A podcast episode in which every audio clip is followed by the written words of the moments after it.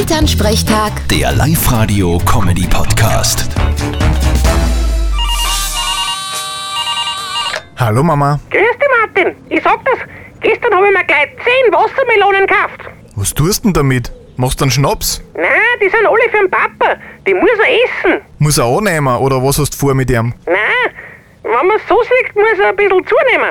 Ich hab nämlich gelesen, dass Wassermelonen bei Mauna genauso wirken wie Viagra. Echt?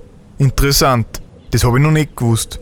Na hoffentlich hältst du das dann aus. Ja, Das glaube ich ja da. ich glaube, ich muss mir auch ein paar Melonen kaufen und das ausprobieren. Aha, hast leicht wen, wo sich das dann auszahlt. Dabei noch nicht. Aber schauen wir mal.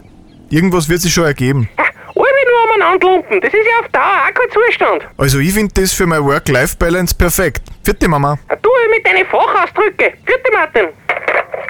Elternsprechtag. Der Live-Radio-Comedy-Podcast.